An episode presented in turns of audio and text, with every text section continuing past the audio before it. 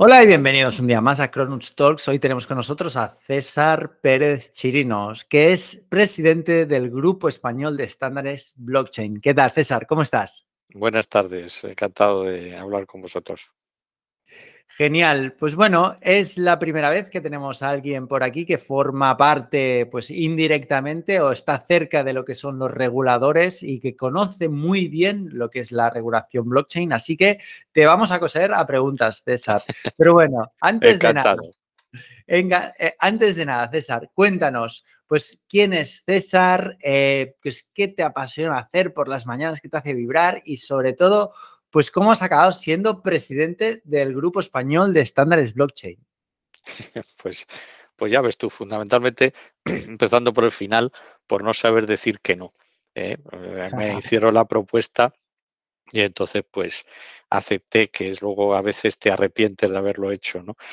Eh, bueno, yo soy ingeniero de caminos de profesión pero desde 1975, que es cuando eh, encontré el Fortran en la carrera, pues eh, me encantó toda la, programación.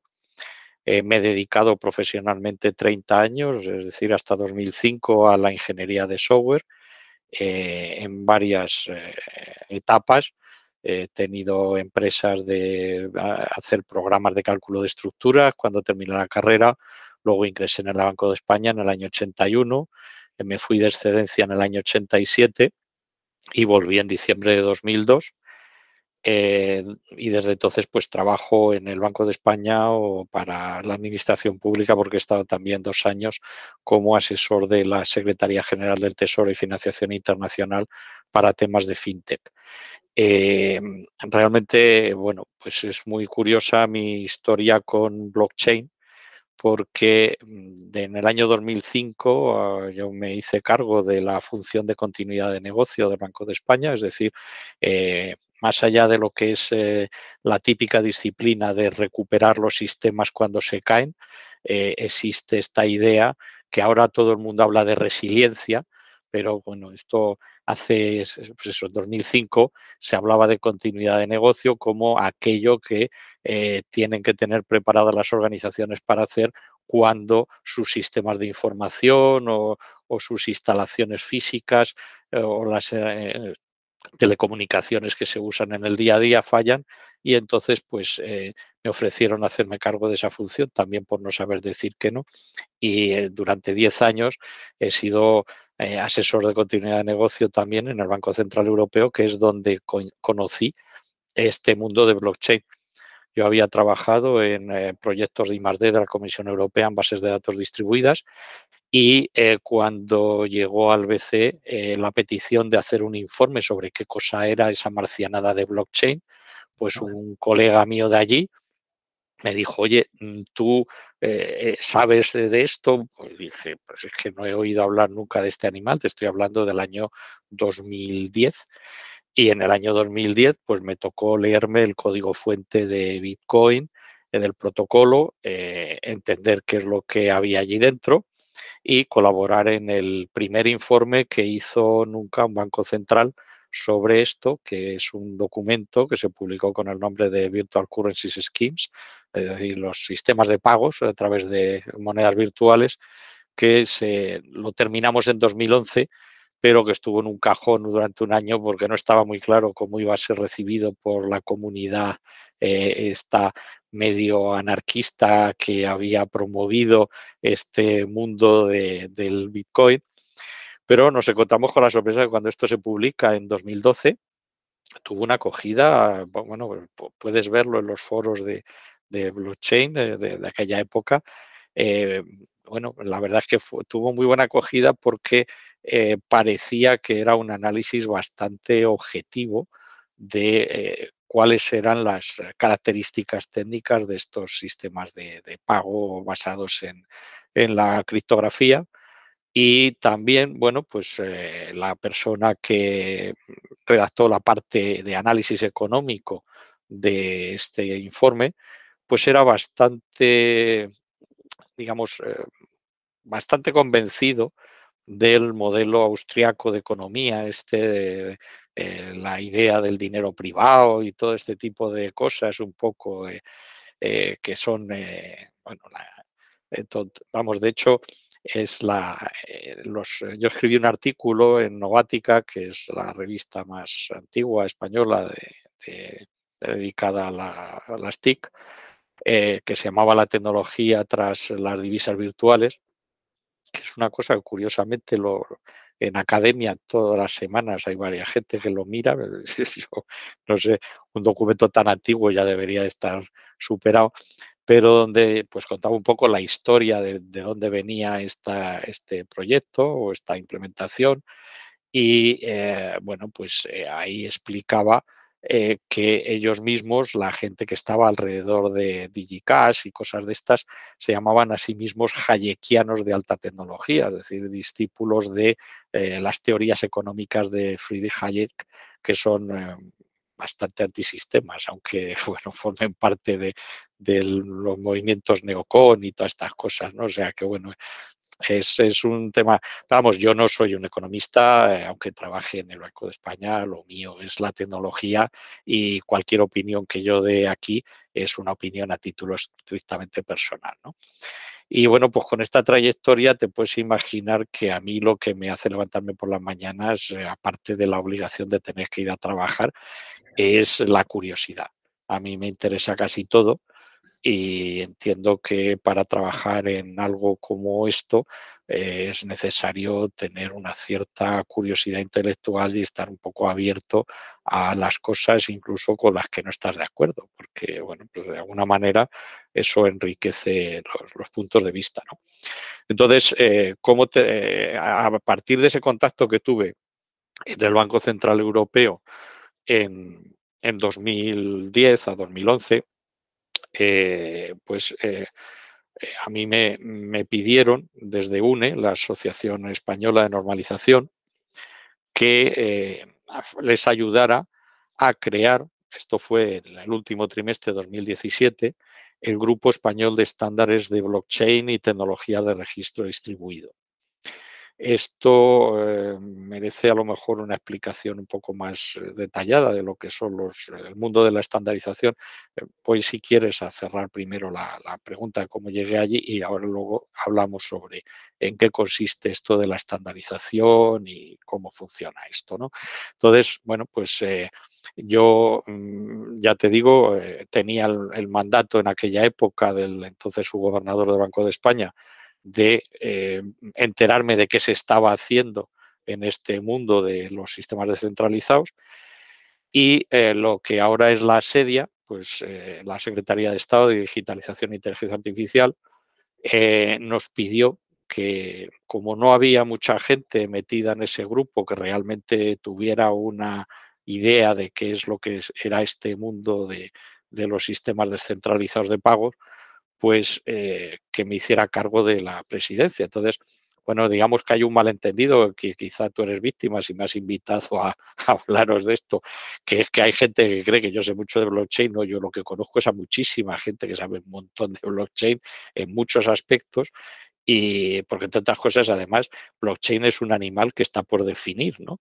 Eh, ahora, cuando hablemos de estandarización, también te explicaré lo que pasa con la terminología del mundo de blockchain y entonces pues, podemos eh, abondar en el asunto. ¿no? Vamos, básicamente, pues eso, igual que asumí la, responsabilidad de la continuidad de negocio en el Banco de España eh, por no saber lo que era y pues asumí la presidencia de este comité un poco porque no sabía lo que iba a pasar. ¿no? De hecho, intenté que me renovaran, o, vamos, no, no que me renovaran, que me sustituyeran en el cargo eh, a finales del año pasado eh, con motivo de los cuatro años de mandato. Y, cuando yo tenía la esperanza de abrir un proceso electoral, pues me, amenazaron con renovarme por aclamación los miembros del comité y entonces pues dije, pues, ¿qué le vamos a hacer? Pues eh, otros cuatro años que toca, ya espero que la siguiente estaré jubilado y podré tener una coartada para quitarme de en medio.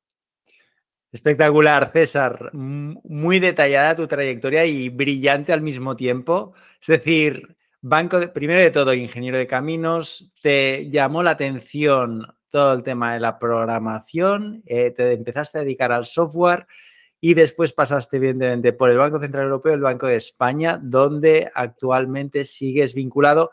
Y aparte, eh, llevas todo lo que es la presidencia del Grupo Español de Estándares, de estándares Blockchain. Entonces, em, ¿cómo es tu día a día? Explícanos un poquito qué hace el presidente del Grupo de Estándares de Blockchain eh, en UNE.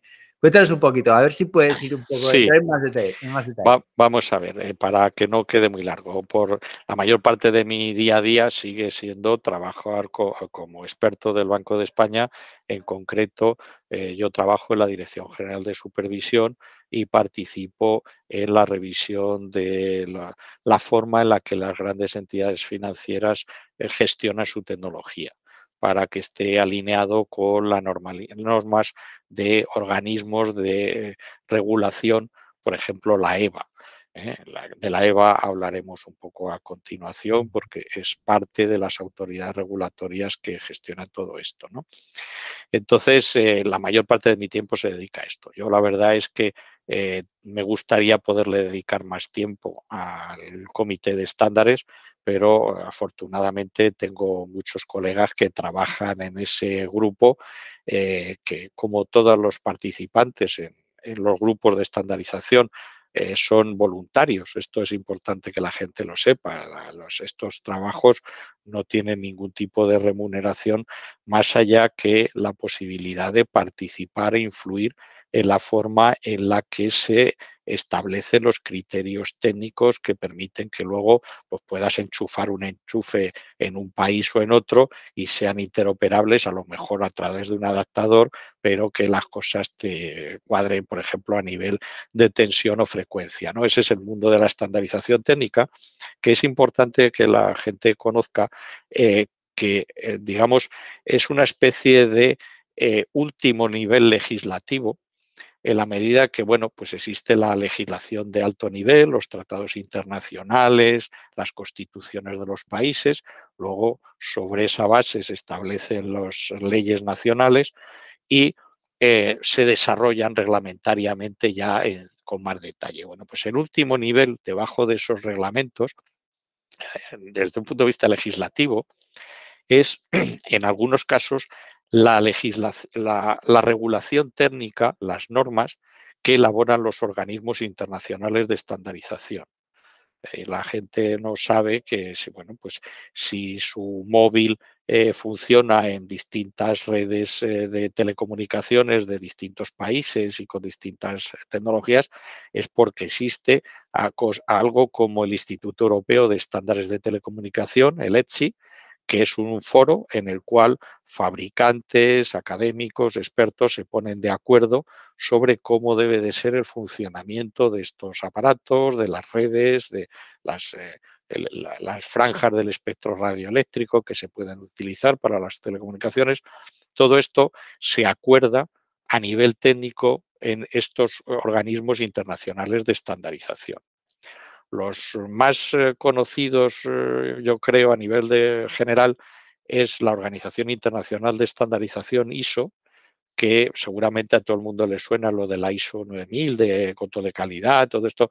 Bien, ISO es una organización con sede en Suiza, pero cuyos participantes son los estados nacionales que participan a través de organismos como en España UNE, eh, la, Asociación Nacional de, de Normalización, que es la que eh, es el punto de encuentro en el cual los expertos de distintas materias, hay, cientos de, comités en función de los distintos aspectos que se quieren eh, normalizar, eh, en el cual pues, se ponen de acuerdo para que los, los, distintos fabricantes puedan compartir unas características técnicas comunes que son las que permiten que exista libre competencia alrededor de unas normas técnicas que facilitan la interconexión o la sustitución de, unas, eh, de, unos objetos o servicios fabricados por distintas empresas o proporcionados por distintas eh, consultoras y que sean intercambiables entre ellos. Este es un poco el mundo de la estandarización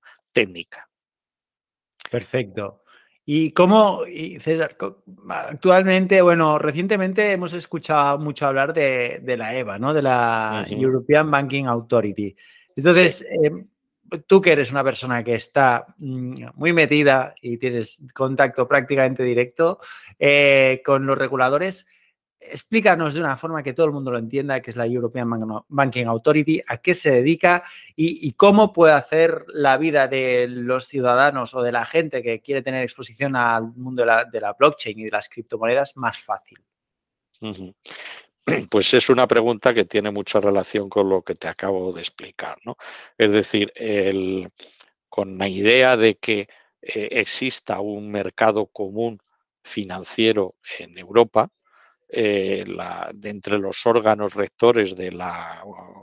No, es que no, sé si llamarlos órganos rectores, son los órganos que establecen los tratados de la Unión Europea, pues están entre ellos varias autoridades que legislan sobre aspectos concretos del sistema financiero. Concretamente, en el sistema financiero eh, hay, digamos, tres autoridades eh, fundamentales, que son la ESMA, eh, que es la equivalente un poco al área de que en España tiene la Comisión Nacional del Mercado de Valores, que es la que regula el funcionamiento de los mercados de valores para darles transparencia, para evitar el abuso de los mercados, este tipo de cosas. La EVA es la agencia que eh, regula la actividad bancaria en Europa y que establece pues, la legislación eh, que, con, sus distintos niveles a la que se debe de sujetar la actividad financiera prestada por los bancos. Básicamente caracterizados porque son los que tienen el monopolio de la captación de depósitos del público para eh, otorgar crédito. Y luego eh, está otra menos conocida, que es EIOPA, que es la, el, equivalente europeo de lo que en España es la Dirección General de Seguros y Fondos de Pensiones, que son los que establecen la regulación a la que se tienen que atener las aseguradoras de cara a garantizar la solvencia de los eh, a largo plazo de estas organizaciones y facilitar un poco todo esto. Entonces, todo este mundo de la legislación eh, del sistema financiero europeo está a su vez también eh, bajo el paraguas de una legislación financiera internacional que normalmente se acuerda eh, en sesiones de trabajo que se tienen en el Banco Internacional de Pagos de Basilea, el acrónimo es PIS, es el Banco Internacional de, Compensación y Liquidación, sería un poco la traducción, que es eh, una entidad que es un poco como el Banco Central de los bancos centrales. Entonces nosotros en Europa lo que tenemos es eh, el, no todos los países de, la Unión Europea, como sabes, eh, tenemos el euro como moneda común.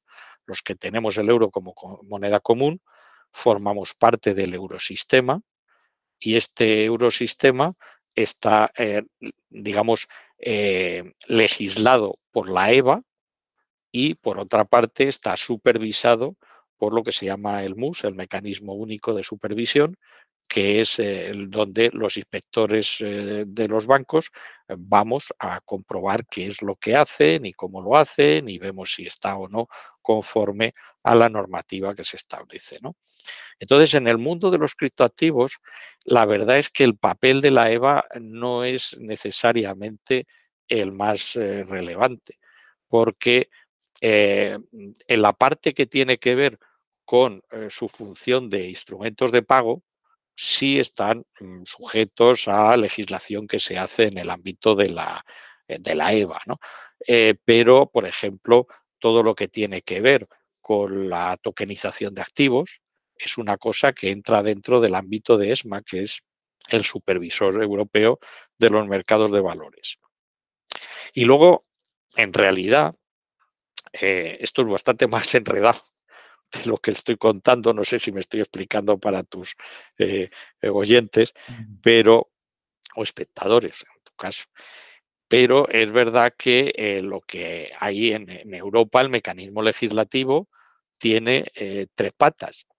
Uno es el Parlamento Europeo, otro es la Comisión Europea y otro es el Consejo de los Jefes de, de Estado, los consejos de ministros sectoriales que tenemos. Y entonces los tres se tienen que poner de acuerdo eh, a la hora de hacer una legislación. Normalmente el procedimiento legislativo en Europa eh, suelen ser iniciativas legislativas o bien de la Comisión Europea o bien del propio Parlamento Europeo, se aprueban, se negocian en el Parlamento Europeo, pero luego tiene lugar un proceso eh, que tiene el nombre un poco místico de trílogos, que es un diálogo entre las tres autoridades legislativas, estos, estos que se tienen que poner de acuerdo, la Comisión, el Parlamento y el, Consejo, y eh, una vez que se han puesto de acuerdo es cuando esa legislación eh, se pone en vigor. Entonces, eh, mm, todo esto que estáis oyendo hablar ahora de MICA, de otras cosas que son incluso para mí más interesantes, como una especie de sandbox europeo que se ha aprobado, el régimen piloto de infraestructuras de mercado basadas en tecnología de registros distribuidos, pues está ahí y lo que pasa es que, bueno, pues eh, tienes que desbrozar un montón de, información legislativa y yo reconozco que esto es un mundo donde es bastante complicado eh, seguirle la pista porque hay muchísimos ten en cuenta que poner de acuerdo a todos los países que forman la Unión Europea es un trabajo complicado, ¿no? Si ya es difícil ponerse de acuerdo con uno mismo en 15 días, pues imagínate en, estos contextos, ¿no? Sí, de hecho, ha ido bien que nos cuentes un poquito todo lo que es el contexto que engloba los reguladores, ¿no? Al final, los entes que tienen que decir acerca de pues, la aplicación de la tecnología blockchain. Eh, entonces, pero yendo un poquito más allá, me gustaría saber un, poco cuál es tu opinión, porque vemos que hay muchos, mm, muchas partes interesadas, hay muchos gobiernos, eh, hay diferentes entes reguladores.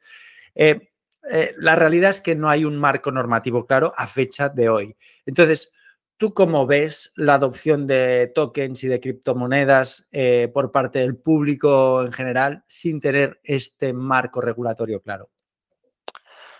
Bueno, eh, en principio lo primero que tendríamos que reconocer es que em, esto, eh, el mundo de los eh, criptoactivos, los tokens, las criptomonedas, las stablecoins, todas estas cosas de las que se está hablando, no existen en el vacío. Es decir, toda esta actividad tiene lugar en un marco que es eh, las redes de telecomunicaciones, eh, fundamentalmente los protocolos de Internet, que dicho sea de paso es un ejemplo de normalización técnica. ¿eh? si no hubiera este acuerdo entre los fabricantes de equipos de telecomunicaciones, sería imposible que tuviéramos una cosa como Internet y su capa más visible, que es, bueno, antes era la web y ahora fundamentalmente la gente utiliza Internet a través de su móvil, ¿no? El problema es que esta infraestructura, eh, Internet, no está regulada tampoco. Me explico.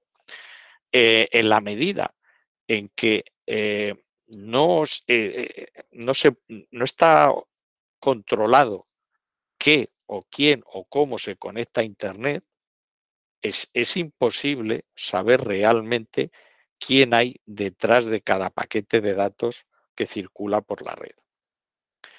Esto, mm, en principio, yo entiendo que la, gente dice esto es muy bueno para la privacidad, al mismo tiempo que se queja muchísimo de que le roban eh, eh, la, tarjeta de crédito y se la clonan y le cargan los... Es decir, aquí esto, como dicen los ingleses, no hay una comida gratis, es decir, lo que ganas por un lado lo pierdes por otro. Y esto también tiene mucho que ver con la legislación de protección de datos. Es decir, nosotros en Europa tenemos una visión de cómo debe de ser el tema de la protección de datos y la, privacidad y todo este tipo de cosas, pero si uno piensa lo que pasa con las carreteras, tú no permites que circule un automóvil o una moto y no digamos un camión o algo más grande por las carreteras sin tener una matrícula. Básicamente porque si atropella a alguien, si produce algún destrozo, pues hace falta que alguien se responsabilice de eso.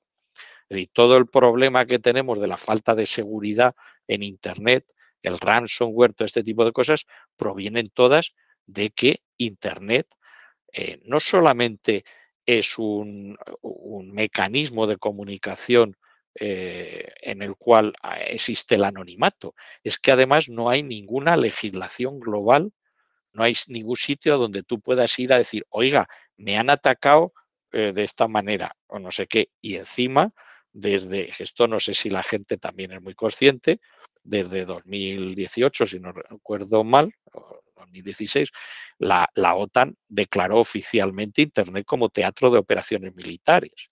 Y esta es la situación, es decir, nosotros estamos haciendo pasar nuestros datos por un campo de guerra, entonces estamos en una situación un poco parecida a lo que pasaba con los mares en la época de los piratas, ahí puede pasar cualquier cosa. Entonces, encima de esto, montas toda una arquitectura de servicios de pago y tal, que claro, mm, tiene eh, la ambigüedad legislativa que supone el que estás construido sobre una cosa que tampoco está gobernada. Entonces, uno de los problemas fundamentales que tenemos que clarificar en los grupos de normalización técnica sobre estas tecnologías es cómo se gobiernan estos servicios que aspiran además por construcción a no estar gobernados. Es decir, el, eh, discurso ideológico de Bitcoin, eh, de Ethereum, de, todas eh, las redes, y no digamos ahora de DeFi, eh, la, economía descentralizada, pues oye, es que, mm, ¿cómo mm, no me vas a dejar pasar por un mixer? o cosas de estas. Entonces dices, pues mira, chico, es que si tú lo que quieres luego es que alguien se responsabiliza cuando a ti te han robado hasta la cartera, pues es que aquí tenemos que llegar a algún tipo de entendimiento sobre qué es lo que está vigilado, lo que no está vigilado y qué pasa con esto, ¿no? Entonces se está produciendo fenómenos muy paradójicos porque el funcionamiento real de estas redes eh, eh, se parece muy poco a lo que se dice de ellas, ¿no? O sea, yo cuando, cuando nosotros aprobamos en, en UNE eh, la norma que hemos aprobado es la primera norma que se ha aprobado sobre gestión de elementos de identificación sobre blockchain en el mundo, hasta donde nosotros eh, sabemos. Eh, no, sé si los chinos tendrán algo parecido, pero desde luego en el mundo occidental es la única que se ha conseguido consensuar entre expertos, que esa es otra característica de la estandarización, se, se tiene que producir por consenso entre los implicados. ¿no? Entonces, nosotros una de las cosas que yo, una de mis pocas participaciones activas, pues yo soy un poco el, eh, eh, el que facilita que unos hablen con otros, ¿no? Yo no impongo nada dentro de este grupo de estándares, ¿no? Pero yo sí dije, oiga, yo no, no vamos a poner propiedades mágicas en la norma. Es decir, yo no voy a decir que una blockchain es inmutable cuando eh, hay una patente italiana de una de, comercializada además a través de una de las grandes consultoras internacionales que dice que él hace una blockchain modificable. Que además esto para los eh, fanáticos del GDPR, oye, qué bien podemos modificar y aplicar el derecho al olvido borrando cosas en una DLT a mí eso personalmente me resulta un poco chocante, ¿no? ¿Eh? Pero bueno, esto es lo que hay. Entonces, hay un mito de que estas redes están descentralizadas, pero tú analizas cuál es la realidad de los nodos que, eh, confirman los bloques tanto de la red Bitcoin como Ethereum y tal, y lo que ves es un nivel de concentración tremendo. O sea, es casi como el que existe o incluso superior al que existe en el sistema financiero. Ahí se publicó hace poco un informe interesantísimo sobre los primeros años de funcionamiento de Bitcoin, en el cual se identifica casualmente 64, número potencia de 2, muy, muy digital él, eh, de em, nodos validadores que podían haber organizado entre unos pocos de ellos ataques del 51% para modificar la red y sin embargo decidieron no hacerlo. ¿Por qué? Ahí está a saber porque todavía seguimos sin saber quién y qué quería el Nakamoto de turno cuando puso esto en circulación. Yo tengo mis opiniones, pero no sé si son eh, prudentes eh, compartirlas, o, pero es, es, verdad que que todo este mundo es bastante paradójico. Y César, ¿quién, es, ¿quién es Satoshi Nakamoto según tú? Bueno, yo eh, eh, en el artículo este de Novática que te citaba antes, yo ya mm, apuntaba a algunos sospechosos, eh, los clásicos, ¿no? Nick Savo, toda esta gente, ideólogos de, del smart contract, de los antecedentes de Kaiway con, con DigitCash y todas estas cosas. Pero es verdad que seis u ocho años antes, ahora mismo te estoy citando de memoria, no lo recuerdo, se publica en, una, web del MIT un artículo de tres criptógrafos de la Agencia de Seguridad Americana, de la NSA, donde eh, el, artículo se llama How to Mint Your Own Cash o algo así. Eh, es decir, cómo, cómo hacerte tu, tu, casa de la moneda digital y prácticamente se está describiendo lo mismo, ¿no? Es decir, mm, hay todo tipo de, posibles interesados en que existiera una alternativa al dinero controlado. Porque desde que se establece la normativa de prevención de blanqueo de capitales a finales del siglo pasado, pues realmente eh, eh, hay estados que podrían tener intereses claros en tener un mecanismo de pago que evadiera su propia legislación. No voy a extenderme sobre estas teorías porque no son nada más que posibles hipótesis, ¿no? Pero lo cierto es que es muy difícil saber eh, realmente qué se escondía. Mi opinión es que era un grupo, desde luego. Eso yo no creo, eh, bueno, el señor Craig Wright, que el australiano este que dice que es eh, Nakamoto, yo creo que esto tenía muy fácil demostrar eh, que lo era moviendo eh, algunos eh, Bitcoin desde un monedero de los originales a otro, demostrando que tenía esas claves, no lo ha hecho. él sabrá por qué. O sea, yo, yo personalmente creo que es una cosa que tiene unos orígenes que dudo que alguna vez eh, sepamos exactamente dónde viene. ¿no? Vamos, por cerrar un poco el tema de la que me preguntabas al principio, eh, también me gustaría hablar de que no solo no se ha producido esa descentralización que se dice, o sea, eh, lo que sí es cierto es que se ha producido una recentralización. Es decir, se ha pasado de un sistema centralizado con unos bancos centrales unos mecanismos de compensación y liquidación que estaban establecidos a que ahora existen una serie de nodos tecnológicos donde se produce una nueva centralización de estas infraestructuras, con unas implicaciones que todavía no sabemos eh, qué, pueden ser. Eh, perdóname un segundo que está sonando aquí un teléfono, voy a ver si lo apago. Tranquilo. Vale. Y entonces lo que te decía es que em, una de las peculiaridades que se están produciendo es que em, los grandes beneficiarios de las eh, criptomonedas en buena medida son las grandes fortunas. Esto es una cosa bastante paradójica, pero es que desde que se produjo el boom de las eh, emisiones eh, iniciales de criptomonedas, las famosas ICOs, a finales de 2017, lo que tenemos es una situación en la cual eh, los eh, gestores de grandes eh, patrimonios particulares, las, family office y todas estas cosas, se dan cuenta de que el precio de las criptomonedas no tiene ninguna correlación con los mercados regulados. Y entonces, aplicando teoría de diversificación de carteras, te dicen, oye, estos activos dan mucha rentabilidad a cambio de mucho riesgo. Entonces, si tú inviertes entre un 5 un 10% del patrimonio, que lo puedes perder sin ningún tipo de problema, te puedes encontrar con una ganancia de rentabilidad importante. Pero ¿quién puede jugar a esto?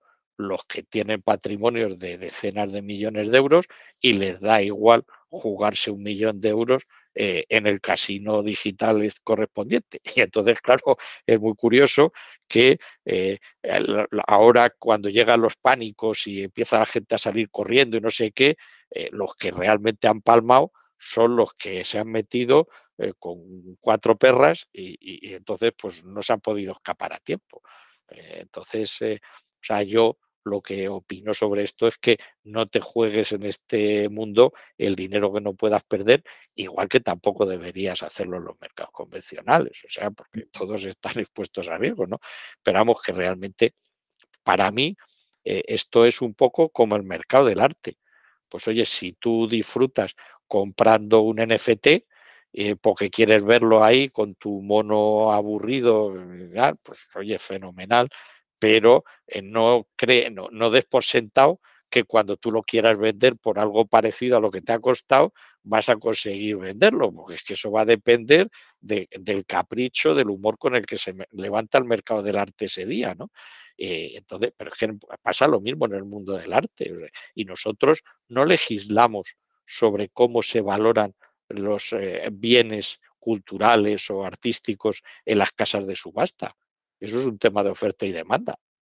Entonces, mm, yo, yo personalmente no sé hasta qué punto eh, es una buena idea eh, crear la percepción de que se puede regular esto si no se puede supervisar de una manera efectiva y si luego no se puede además mm, sancionar los comportamientos ilegales en unos tribunales adecuados. Porque, ¿cuál es la jurisdicción de Internet? ¿Dónde me voy yo a reclamar qué? Si ya tenemos muchos problemas para conseguir que se respete la legislación de protección de datos, que es una cosa puramente teórica y que en teoría debería estar claro, pues imagínate tú cuando encima hay dinero de verdad detrás de esto. Es, es complicado.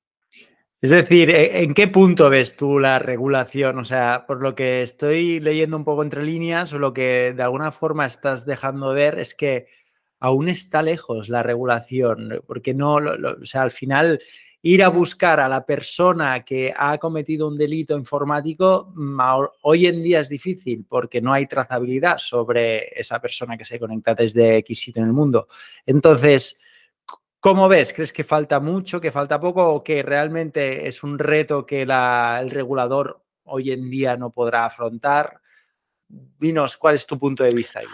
No, yo, vamos a ver, yo lo que creo es que los reguladores eh, primero se encuentran ante un problema complicadísimo, no se puede eh, menospreciar esto, ni se puede frívolamente acusar de eh, que no se está haciendo lo que se tenía que hacer, porque es que realmente esto es diabólicamente complicado porque cada cosa tiene sus matices. Eh, para empezar, te voy a poner un ejemplo muy sencillo de, mi ámbito concreto, que es el de las normas técnicas la Organización Internacional de Estandarización, el Comité Técnico 307, que es el que se encarga de las normas técnicas de blockchain y tecnologías de registro centralizado, aprueba un vocabulario, eh, o sea, una norma de a qué se llama qué en este mundo en 2020.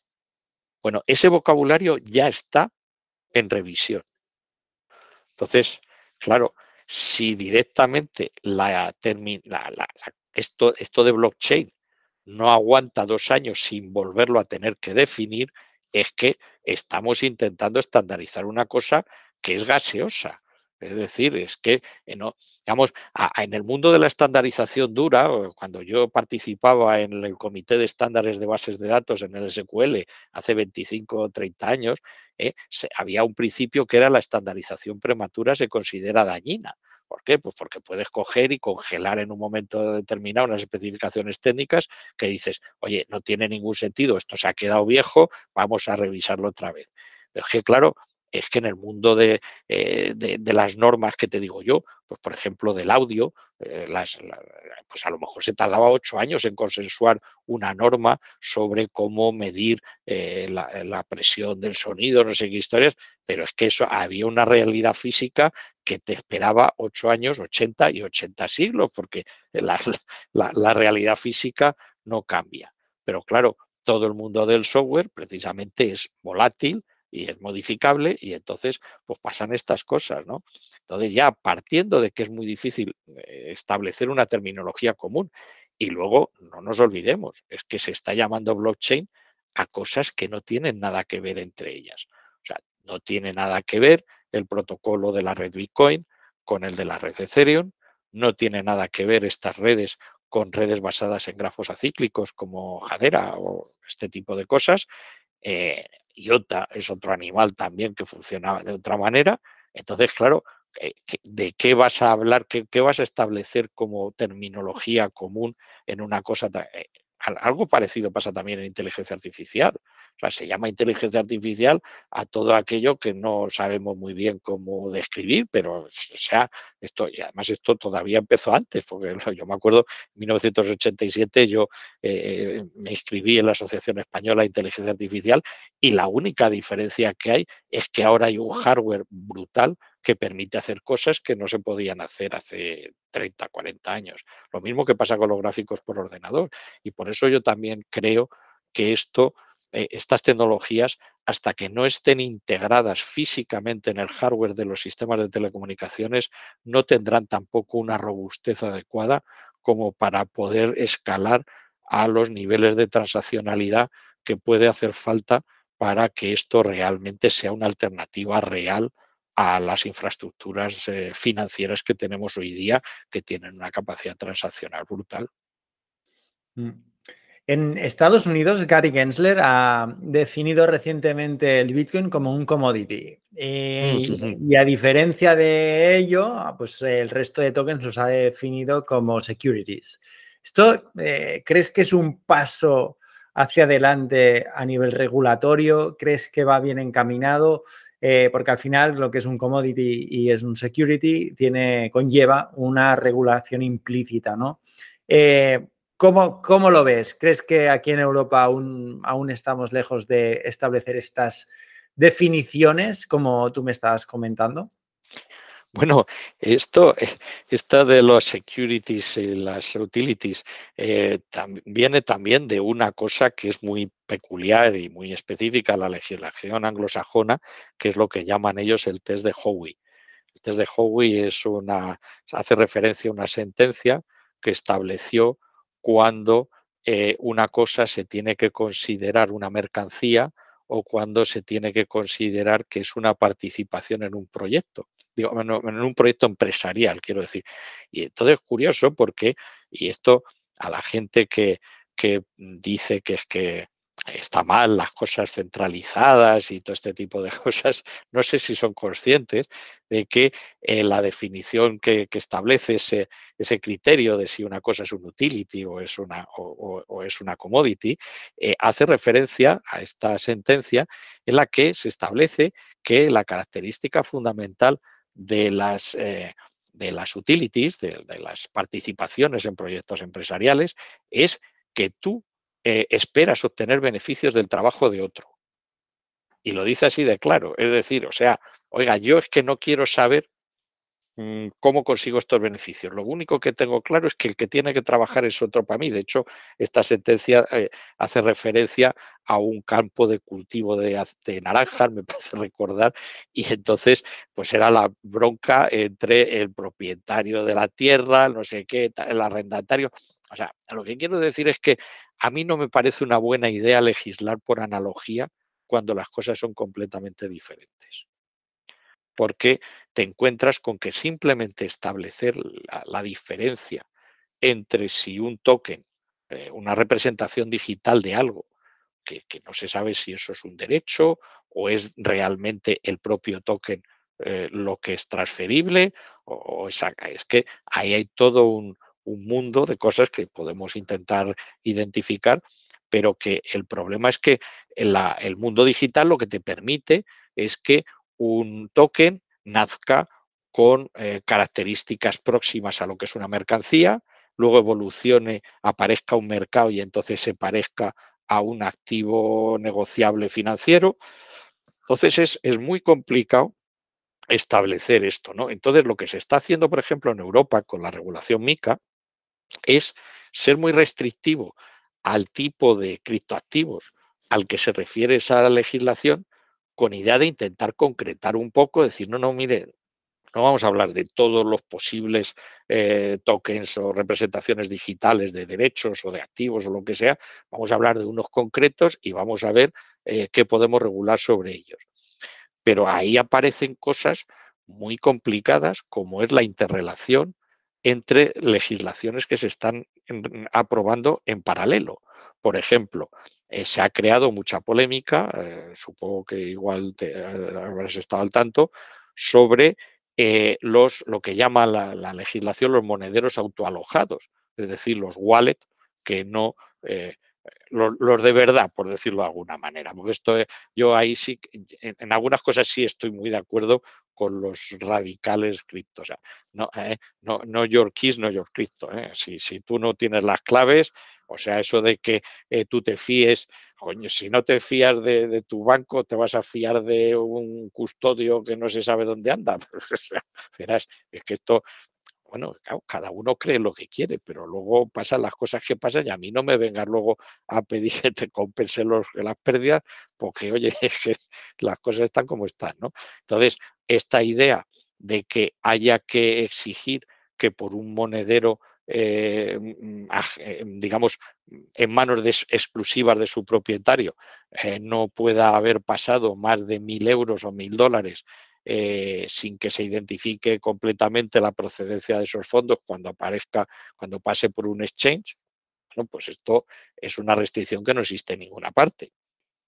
Pero claro, es verdad que si tú te coges las normas del grupo de la OCDE, que establece la legislación sobre prevención de blanqueo de capitales y financiación del terrorismo, pues es que es verdad que hay lo que llaman travel rule, la, regla del viaje, pues básicamente porque hace referencia a los cambios de divisas en, los aeropuertos.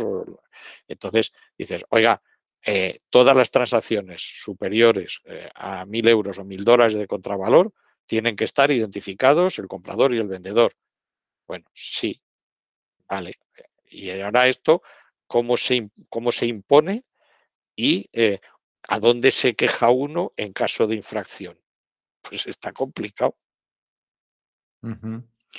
Em, más allá de la regulación, em, César, me gustaría que me dieras un poco tu opinión en relación a, a todos los proyectos que están apareciendo ahora mismo a nivel de, pues de, proyectos de criptomonedas, eh, pues ya sean dentro del mundo DeFi, dentro del mundo pues, del metaverso, de los NFTs. Em, al final, em, eres una apasionada de la tecnología, tienes mucha curiosidad, como nos has dicho.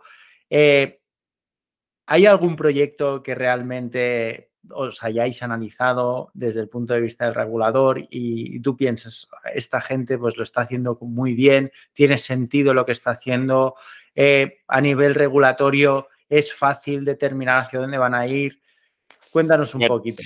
Te cuento, tengo la suerte de poderte contestar que afortunadamente no estoy en la parte reguladora del Banco de España, ni, eh, ni, en la europea, ni nada. Yo eh, lo más que me he acercado a eso ha sido cuando yo he estado de asesor de FinTech en el Tesoro, cuando se estaba preparando la, ley del sandbox, que, llamaron luego, eh, pero ha sido una estancia muy corta de dos años que yo no me puedo considerar ni de lejos regulador. Así que no, te, no, no sé exactamente qué proyectos se están siguiendo a nivel regulatorio. Eh, sí que me interesan proyectos que estoy siguiendo por, interés tecnológico, que son los proyectos que se están haciendo con algo que la gente confunde con el cripto, que son las monedas digitales de los bancos centrales, que no tienen nada que ver, porque en principio no necesitan una eh, tecnología de registro centralizado para nada, pero sí es verdad que se han hecho proyectos muy, muy interesantes y muy curiosos eh, en el ámbito este, del, BIS que te decía antes, o entre bancos centrales directamente, por ejemplo, pues el Banco Central de Canadá y el de Singapur hicieron pruebas muy interesantes eh, de tener, digamos, redes nacionales blockchain eh, con sus respectivas monedas y luego ver cómo funcionaba la interconexión de esas redes. Pero todo esto son proyectos pilotos, son más bien pruebas de concepto. Eh, y lo que sí me interesa más desde un punto de vista tecnológico, porque además a mí una cosa que me apasiona desde los años 80 son los gráficos por ordenador, es el mundo de los metaversos y el uso de eh, las, las criptomonedas en el ámbito de los videojuegos y todo este tipo de cosas. Y, de nuevo ahí volvemos otra vez a encontrarnos con la dificultad regulatoria de mientras todo va bien, todos encantados. Si de repente aparece alguien que ha montado una stablecoin algorítmica como Terra y aquello se viene abajo como un castillo de cartas, ¿a, quién te quejas? Si es que verás, o sea, es que aquí pasa también como con los modelos de negocio. O sea, no todos los modelos de negocio que fracasan, que son la inmensa mayoría, para el que no haya sido empresario, yo es que sí que he intentado varias veces montar empresas y sé lo que es el fracaso empresarial de lejos, ¿no? Eh, no, de, más, no de lejos, no, personalmente en varias ocasiones, y entonces eh, eh, no quiere decir que tu proyecto fuera una estafa deliberada, pero luego el que solo ve los resultados cuando aquello se viene abajo, dice, esto era un Ponzi, que dicho sea de paso, los españoles podríamos reivindicar que los Ponzi se debían de llamar Larra, porque fue la hija del periodista famoso de José Larra, eh, la, eh, Valdomera, la primera que montó una estafa piramidal en España, o sea que bueno, y antes de, Ponzi, o sea que eh, tampoco lo inventó ella, esto fue un invento como casi todas estas cosas británico, pero bueno, en fin. Entonces a, lo que voy es que eh, es muy, eh, o sea, yo, yo creo que eh, sí tiene sentido el intercambio de activos digitales en el, mundo de los metaversos, básicamente porque la posibilidad de clonar repetidas veces un bien digital facilita resolver problemas que en el mundo real, vamos, no en el mundo real, sino los tokens que representan cosas del mundo real es tremendo. Ah, yo me acuerdo cuando estábamos en, las conversaciones de un grupo de trabajo de la OCDE sobre blockchain, en el que se intentaba aprobar unas recomendaciones legislativas a los distintos países de la OCDE sobre blockchain. Eh, a mí me dijo el, chairman del grupo, eh, please César, don't bring the elephant to the room, cuando yo planteé el problema de cómo eh, solucionamos el problema de las bifurcaciones de los registros digitales eh, cuando contienen representaciones de derechos en el mundo físico. Imagínate tú, gente que haya hecho una emisión de tokens representando un inmueble en la red de Ethereum, si ahora se pelean cuando pasen de Proof of Work a Proof of Stake y se produce otra bifurcación como la se, se produjo en su día, ¿quién es el dueño del cachito de edificio. ¿En cuál de las dos redes está el derecho que tienes que respetar? Pues yo creo, o sea, yo personalmente no solo planteo el problema, creo que hay una solución evidente, que son los derechos sucesorios. Pues oye, si se produce una bifurcación, como tú tienes la clave en ambas redes, pues se divide por la mitad el derecho que tienes y tú sabrás lo que haces con cada uno de los derechos que tienes en cada una de las redes. Pero bueno, una cosa tan de sentido común parece que es que, es que esto, es que los, abogados, a ver qué van a decir, no sé qué, esto, esto, todo esto es muy complicado realmente. Y entonces, eh, yo, yo personalmente, lo único que digo, como decía Sócrates, yo sé que no sé nada, ¿eh? pero yo esto lo veo muy complicado, sinceramente. Realmente el mundo de la tokenización de activos es un, es un reto, es un reto muy grande y de hecho no me había parado a pensar en esta, en este problemón que podría suponer ¿no? una bifurcación de, la red. Em, hoy en día el mundo de la tokenización de activos y la regulación está bastante, bueno, que tiene mucho camino por recorrer. Entonces, em, ¿crees que es algo factible? Sigue, tú me has dicho que lo ves. Para la representación de activos digitales, el tema de las criptomonedas y los tokens es algo sencillo, que es quizá más fácil, ¿no? Porque están dentro del mismo ecosistema digital. Eh, dentro de lo que se refiere a, la tokenización de activos reales, ¿crees que la, regulación aquí eh, podrá hacer frente a este, a este, este Pues mira, paradójicamente, este proyecto que te decía antes de las infraestructuras digitales, el régimen piloto para infraestructuras digitales, que ya está aprobado y está en vigor, eh, pues es un primer paso para conseguir las ventajas que proporcionan estas tecnologías intentando mantener los riesgos que también tienen mm, razonablemente bajo control. Entonces, este régimen piloto que, ha despertado en LinkedIn mucho entusiasmo de la gente que está diciendo, ah, por fin vamos a poder hacer cosas en Europa. pero espera un momento, estamos hablando de redes permisionadas, no estamos hablando de redes públicas. ¿Por qué? Porque este régimen piloto lo que está intentando es conseguir las mejoras de eficiencia o la posibilidad de llevar eh, los activos financieros a un nivel de granularidad mayor para que haya más posibilidad de que la gente pueda invertir menores cantidades, pero también tener los beneficios asociados a ello, reduciendo los, los costes de los procesos de conciliación y, los eh, tiempos que se demoran en, la aprobación de una emisión, todo este tipo de cosas que técnicamente son muy, muy complejas. Esto sí que ya ha habido experiencias, algunas de ellas en España. Eh, la CNMV fue pionera con, con el Santander y el BBVA en un proyecto de, tokenización de warrants en una red privada.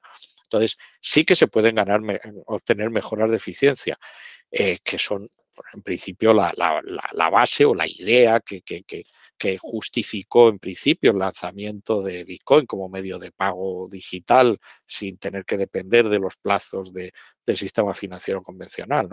Pero eh, realmente, eh, si tú quieres tener garantía de que hay alguien que se responsabiliza de lo que pasa en esa red digital, eh, pues tendrán que ser, para empezar, mm, entidades que estén identificadas y que se eh, comprometan a hacerlo. O sea, esto en el fondo es un poco la filosofía de las cooperativas. Oye, pues todos los cooperativistas al final pues comparten los, los beneficios, pero si hay pérdidas también comparten las pérdidas. Esta es un poco la situación.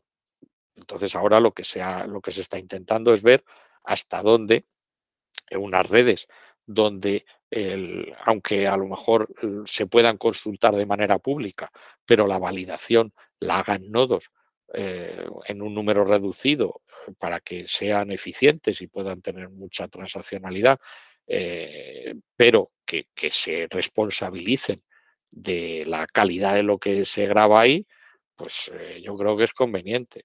Ah, por ejemplo, planteate uno de los, eh, de hecho, eh, uno de los problemas que tenemos en Europa es que el Supervisor Europeo de Protección de Datos tiene una oposición muy hostil hacia estas tecnologías de registro centralizado, pero básicamente porque se cree en esta, este mito de la inmutabilidad y como se cree que tiene esa propiedad, entonces dicen, ay, ¿qué pasa si luego no puedo ejercer el derecho al olvido y tal?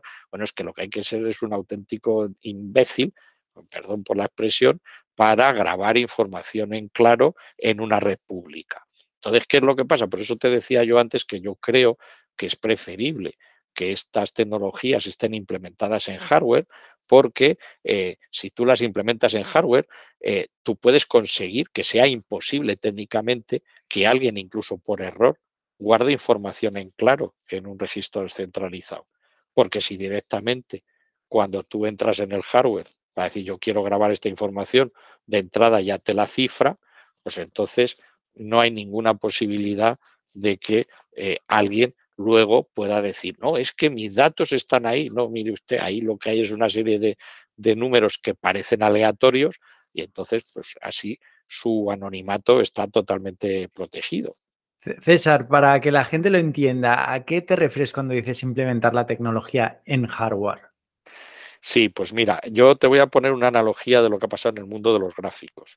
En el año 82 yo estuve en un curso de gráficos en Londres y nos pusieron unas transparencias fantásticas de, me parece recordar que era Star Trek, que era la primera película en la que los efectos especiales se habían hecho con un Cray al cada fotograma. Entonces ocupaba una hora de proceso de Cray, que eran los ordenadores más grandes que había en aquel momento. Ahora en tu móvil llevas eh, juegos con iluminación y sombreado en tiempo real a 25 imágenes por segundo. Y esto es el resultado de la normalización técnica, es decir, se crearon estándares de gráficos y una vez que se crearon estándares de gráficos razonablemente estabilizados, entonces se pudo hacer un hardware específico para acelerar el funcionamiento de esas operaciones. Entonces yo lo que creo es que en el futuro veremos eh, equipos de red especializados en cifrar contenidos para meterlos en registros de información compartida que eh, bueno, pues tengan una serie de propiedades de eficiencia, de consumo energético razonable y tal, que sustituyan a lo que tenemos en estos momentos que para mí son fundamentalmente pruebas de concepto. O sea, con todos los respetos y mi admiración a Satoshi Nakamoto y a Uterin y a todos estos que han montado todo esto, pero desde un punto de vista histórico, lo que tenemos ahora mismo son pruebas de concepto. Y pruebas de concepto que están dando buenos resultados en algunos casos. Y que están, como te decía antes, haciendo que, para variar, por los que tienen mucho dinero, puedan ganar más dinero eh, sin, eh, sin correr unos riesgos que no puedan asumir. Pero yo creo que esto formará parte, antes o después, de la infraestructura de las operadoras de telecomunicaciones y entonces podremos hablar de, otras cosas. César, ¿qué le dirías a, los enamorados del Bitcoin más, de la filosofía que hay detrás del Bitcoin? Esos quizá, pues un poquito más tú te has referido a ellos, quizá como un poco más anarquistas, que ven que pues, la inflación está por las nubes, que ven que los tipos de interés están subiendo, eh, pues que ven pues que el sistema pues tiene sus, sus defectos y se aferran a esta alternativa como pues, la única alternativa posible que nos va a sacar pues, de estos errores, pues, para decirlo de alguna forma, sistémicos. Mm, ¿Crees que es algo que ha venido para quedarse, que no ha venido para quedarse? ¿Qué, qué, qué, cuál es tu opinión? Bueno, yo eh, eh, eh, de nuevo, mm, insisto en que yo doy mi opinión personal como tecnólogo, no como persona que trabaja en, el sistema financiero.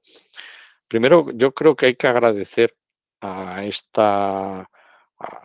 estos innovadores que han puesto encima de la mesa esto y yo creo que en ese sentido eh, el proyecto que más impacto ha tenido de lejos eh, fue Libra, el proyecto de Facebook, eh, abandonado eh, precisamente porque, bueno, no, no, no estuvo dispuesto a pelearse mucho con los legisladores, pero sí les ha obligado a reflexionar sobre qué es el dinero y para qué sirve.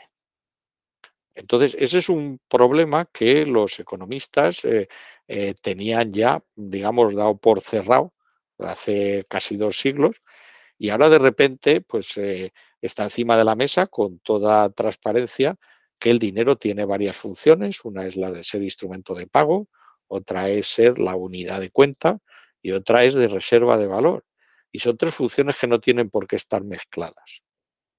Y a mí me parece que, eh, bueno, pues eh, esta idea que circula, y además circula de la mano de, de, gente tan poco sospechosa de anarquismo como antiguos gobernadores del Banco de España, como Miguel Ángel Fernández Ordóñez en el libro Adiós a los bancos, ahí está perfectamente explicado eh, cómo las monedas digitales de Banco Central, como la que ya tiene China en funcionamiento, pueden resolver algunos de estos problemas de, pérdida del valor del dinero, pero básicamente por el mecanismo de no mezclar cosas que no se tienen por qué mezclar. ¿Eh? Y entonces tú necesitas eh, unos mecanismos ágiles de pago digital y eso no hay por qué mezclarlo con eh, un instrumento de ahorro o de inversión. Es que no, no es, tiene tan poco sentido como si tú de repente coges y dices, no, yo es que quiero ahorrar en billetes de 500 y los metes en, en un cajón para que luego de repente se lo hayan comido los ratones. Pues no, o sea, yo creo que las cosas tienen que servir para lo que tienen que servir.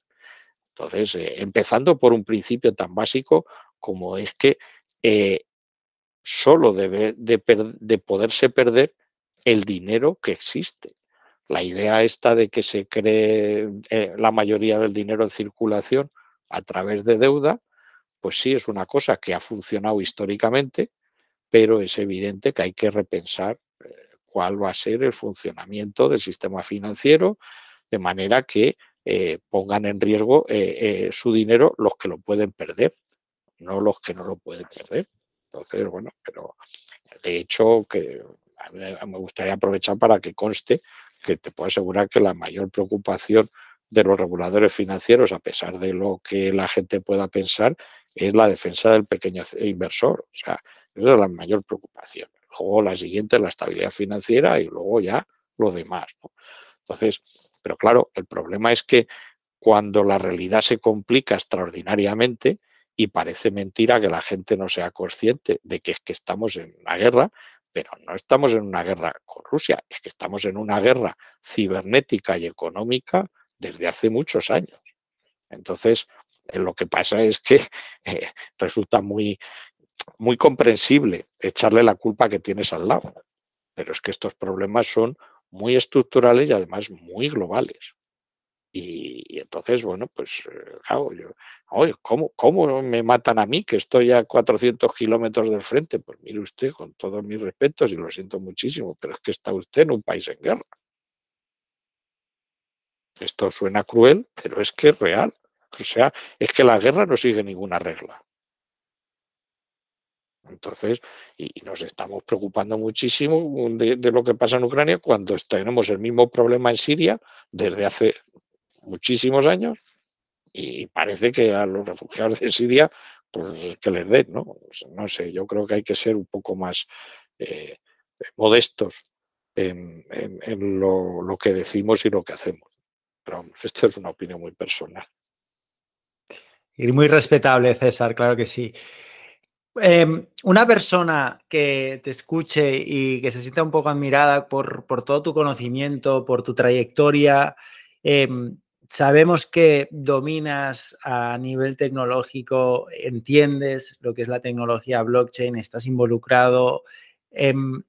Evidentemente hay mucha, o sea, yo te podría decir que muchísima gente entra dentro del ecosistema porque quiere hacer dinero y muchas veces lo que pasa es que se acaba enamorando de la tecnología. Entonces, em, Evidentemente, cuando una persona se forma y en un ecosistema donde hay tanta demanda como es la industria del blockchain, eh, pues, evidentemente vas a hacer dinero, ¿no? Pero me gustaría, César, que si alguien te escucha, si alguien nos está escuchando y, quiere de alguna forma seguir tus pasos, ¿cómo puede formarse? ¿Qué pasos puede seguir? O sea, ¿qué le recomendarías para, para que tuviese ese conocimiento que nos estás transmitiendo? Bueno, pues es, realmente tendría que decirles que no se les ocurra seguir mis pasos por la sencilla razón de que yo no tengo mucho dinero. O sea, eh, no, no, no soy un buen ejemplo a seguir desde ese punto de vista. ¿no? Eh, me, resultó interesantísima la entrevista que le hiciste a un, desarrollador, Mark, no recuerdo ahora el apellido, eh, donde hablaba, explicaba muy bien cómo se puede uno formar en los distintos bootcamp o eh, centros un poco informales o formales de, formación en estas tecnologías, hablaba con, mucho realismo de que todas estas tecnologías eh, ahora mismo están viviendo un boom y parece que es una buena opción personal el, formarse en ellas, pero yo creo que quien se enamore de estas tecnologías debe tener muy claro que son tecnologías provisionales, que puede pasar que eh, de esos eh, eh, sueldos de seis dígitos que citaba este hombre el otro día, que existen, pase a que nadie le interese su conocimiento, ¿eh? Y, bueno, eh, tenemos también en la historia de la informática cosas como los programadores de COBOL, que nadie quería aprender COBOL hace 15, 20 años y en estos momentos se los rifan porque todavía hay sistemas hechos en COBOL que hay que mantener y entonces resulta que a lo mejor tú, si tú quieres hacer una inversión duradera, pues tienes que pensar en sistemas que no se van a modificar en tres o cuatro décadas. ¿no? Eh, yo lo que sí que creo es que esto lo que requiere es un esfuerzo permanente de actualización y formación que no todo el mundo eh, se siente cómodo con ello. Sea, yo hace muchos años que mi familia me lo ha escuchado miles de veces, ¿eh? lo que yo sé hoy dentro de seis meses no me da de comer. Esto es una realidad en la inmensa mayoría de los eh, campos tecnológicos y vamos, los relacionados con el software. Yo, yo creo que la gente, o sea, yo les animaría a, explorar esta vía que te decía antes de la hibridación de estas tecnologías con el hardware, porque si, si consigues eh, llevarlas hacia el hardware, las vas a estabilizar y el conocimiento que tú adquieras va a ser más duradero. ¿eh? Pero bueno, no sé, eh, tampoco creo que, pueda servirte mucho de guía en eso, porque realmente eh, si yo no hubiera tenido la oportunidad de participar en proyectos de I+D de bases de datos distribuidas hace 30 años, pues no habría entendido nada del código de Bitcoin cuando me tocó verlo en 2012 y es una casualidad. O sea, yo creo que la gente debe entender también que estamos en una época en la que eh, la aleatoriedad de las carreras profesionales es un hecho y que tienes que andar todo el rato eh, vigilando a ver cómo intentas eh, eludir tu propia obsolescencia mientras puedas. entonces, si yo te digo ahora, pues mira, este curso de tal sitio está muy bien, no sé qué, pues yo recuerdo haber hecho un curso muy interesante de esto en, en la Universidad de Stanford a distancia al principio de estas historias, eh, pero yo no sé, esto hace a lo mejor cuatro o cinco años y a lo mejor ni siquiera existe ahora en, eh, en Coursera esta oferta, ¿no? O sea, esto, eh, o sea, hay que, hay que primero encontrar sitios, mm, digamos, solventes de formación y luego hay que seguirles la pista para ver en las personas que daban esa formación solvente a dónde van, porque es que ahora estamos en una época de nomadismo digital y la persona que tú estabas siguiendo, tú creías que estaba en no sé qué compañía, ahora ya no está allí y además está diciendo que es que lo que hacía su antigua compañía eh, no le gustaba y era una basura y ahora está, no sé, yo sinceramente con toda modestia te digo, no soy ni, ni buen ejemplo de nada, ni creo que mi trayectoria sea eh, muy repetible porque creo que es más bien algo parecido al movimiento browniano eh, y es bastante aleatoria. Bueno, César, entonces, dinos em, cómo te formas, cómo luchas contra tu obsolescencia. Me ha gustado mucha, mucho esta expresión. ¿De qué manera te mantienes informado, estás al día? Dinos tres fuentes de información que consultas a menudo. Pues mira, eh, curiosamente yo te diría que mm, yo llevo tantos años preguntándole a Google que lo tengo muy entrenado y tengo un asistente gratuito que es eh, mi buscador y el buscador de noticias asociado en mi móvil. Y entonces yo todos los días, bueno, aparte de, por supuesto, tratar de seguir los debates profesionales en LinkedIn, donde hay mucha cosa discutible, pero también, por ejemplo, puedes hacer un seguimiento de las personas que tú sabes que son más o menos referentes eh, en su sector, ¿no? Eh, pero, bueno, pues eh, en España realmente hay mucha gente que tiene muchos seguidores y, bueno, pues incluso aunque no estés de acuerdo con ellos, pues merece la pena seguirlos para ver un poco pues, qué es lo que les preocupa o cómo ven las cosas, ¿no? Yo, es una cosa que sí que le dedico por lo menos una o dos horas todos los días a hacer seguimiento de, eh, eh, o sea, no las redes eh, sociales en general, yo creo que cada red tiene su, su, utilidad, pero yo creo que hacer seguimiento de profesionales, no de, no de organizaciones en LinkedIn, es una cosa que ayuda bastante, por lo menos, a encontrar el, el, hilo del que tirar para luego sacar el resto del ovillo, ¿no? Entonces, y además, una cosa que intento también hacer es toda la información útil que me encuentro, trato de conservarla offline porque la volatilidad de la información que encuentras es enorme. Entonces, a lo mejor hoy una web es magnífica como punto de entrada o de información y vas dentro de un mes y dices, es que ya no existe. Entonces, eh, eh, yo, esto, o sea, se, te parecerá una obviedad, pero yo entre Wikipedia, LinkedIn eh, Google, te digo, o sea, yo tengo, a mi Google me trae unas noticias absolutamente estupendas eh, y, por ejemplo, yo me acuerdo eh, a primeros de este año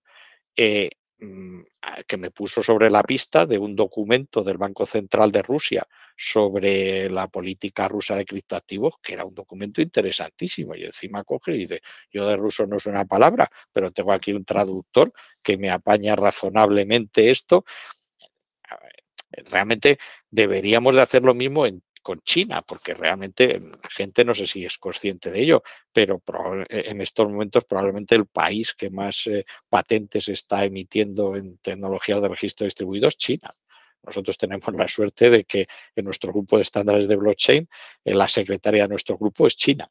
Entonces, pues le podemos pedir, oye, Amanda, búscanos a ver qué encuentras y tal pero es, es muy, o sea, yo creo que deberíamos de no ser ombliguistas y no pensar que todo está eh, cerca de nosotros y tal, porque a lo mejor estas cosas, eh, una ventaja que tiene el software, ventaja para bien o para mal, es que se puede hacer en cualquier sitio casi. No es como las matemáticas que te vale con el papel y el lápiz o valía. Eh, yo, ya demostré un teorema con ordenador hace, en el año 81, de recordar. O sea que no, no, siempre hay, eh, eh, los medios nunca sobran. Yo soy de la opinión de que cuantos más medios tengas, mejor. Pero en cualquier caso, yo creo que eh, quizá el sentido común es lo más, que más ayuda, el sentido común y la empatía. Si tú te llevas bien con la gente y la gente te llama para contarte cosas y tal, eso es una fuente valiosísima, porque al final esto va de personas. Y César, finalmente ya para acabar, em, ¿Cómo desconectas de, pues, de tanta información, de tanta normativa, de tanta pasión también, ¿no? Porque al final todo este mundo nos apasiona. ¿Qué haces para desconectar? ¿Qué, ¿Cómo pasas tu tiempo libre? Pues la verdad es que no tengo demasiado, pero me gusta jugar al ajedrez. Eh, he recuperado eh, con el juego online eh, mi afición de los tiempos universitarios. Soy bastante malo, pero bueno, me defiendo. Y, también me gustan las, eh, las impresoras 3D. Tengo una aquí eh, que, bueno, eh, me la regalaron mi familia por Navidades hace siete años. La he tenido varios años parada y ahora la estoy actualizando y haciendo cambios. Y me parece un hobby muy interesante porque reúne todo, reúne la mecánica, reúne la electrónica, reúne la informática, la, química, todo lo que es la fabricación aditiva es un fenómeno fascinante que ha avanzado muchísimo estos años. Y eh, bueno, yo, es que tengo la de, la, la de formación profesional de ser ingeniero y además ingeniero de sistemas físicos. Entonces lo he hecho de menos, nunca he calculado puentes pero bueno, eh, me hubiera gustado estar cualificado, porque yo terminé la carrera con sobresaliente, pero yo sabía más de, Fortran que de hormigón y entonces pues eh, nunca me, he dedicado profesionalmente a eso cuando después de acabar la carrera, ¿no? Y, yo creo bueno, por supuesto me gusta leer, me gusta el ensayo, me gusta eh, mucho, me interesa muchísimo la geopolítica, y creo que, que blockchain, eh, las DLTs, eh, tienen muchas claves de la geopolítica del siglo XXI. Qué bueno. Pues acabamos con, esta frase, César. Muchísimas gracias. Ha sido un placer tenerte aquí con nosotros. Para mí también tener un rato de charla con alguien que entiende lo que o, que hace o que hace creer que entiende lo que explico. No, no, sí. Eh, quizá se nos ha escapado un 1%, pero te puedo decir que, sí, que, hemos, que nos ha servido mucho, nos ha aportado mucho valor. Así que nada, César, seguimos en contacto. Pues encantado y bueno, pues si en el futuro hay alguna, alguna novedad que creas sobre los estándares que creas que merece la pena volver a contactar conmigo, pues estaré encantado de compartirlo con tus eh, espectadores. Genial, tomamos tu palabra. Muchas gracias, César. Hasta luego. Hasta luego. Perfecto, muy bien.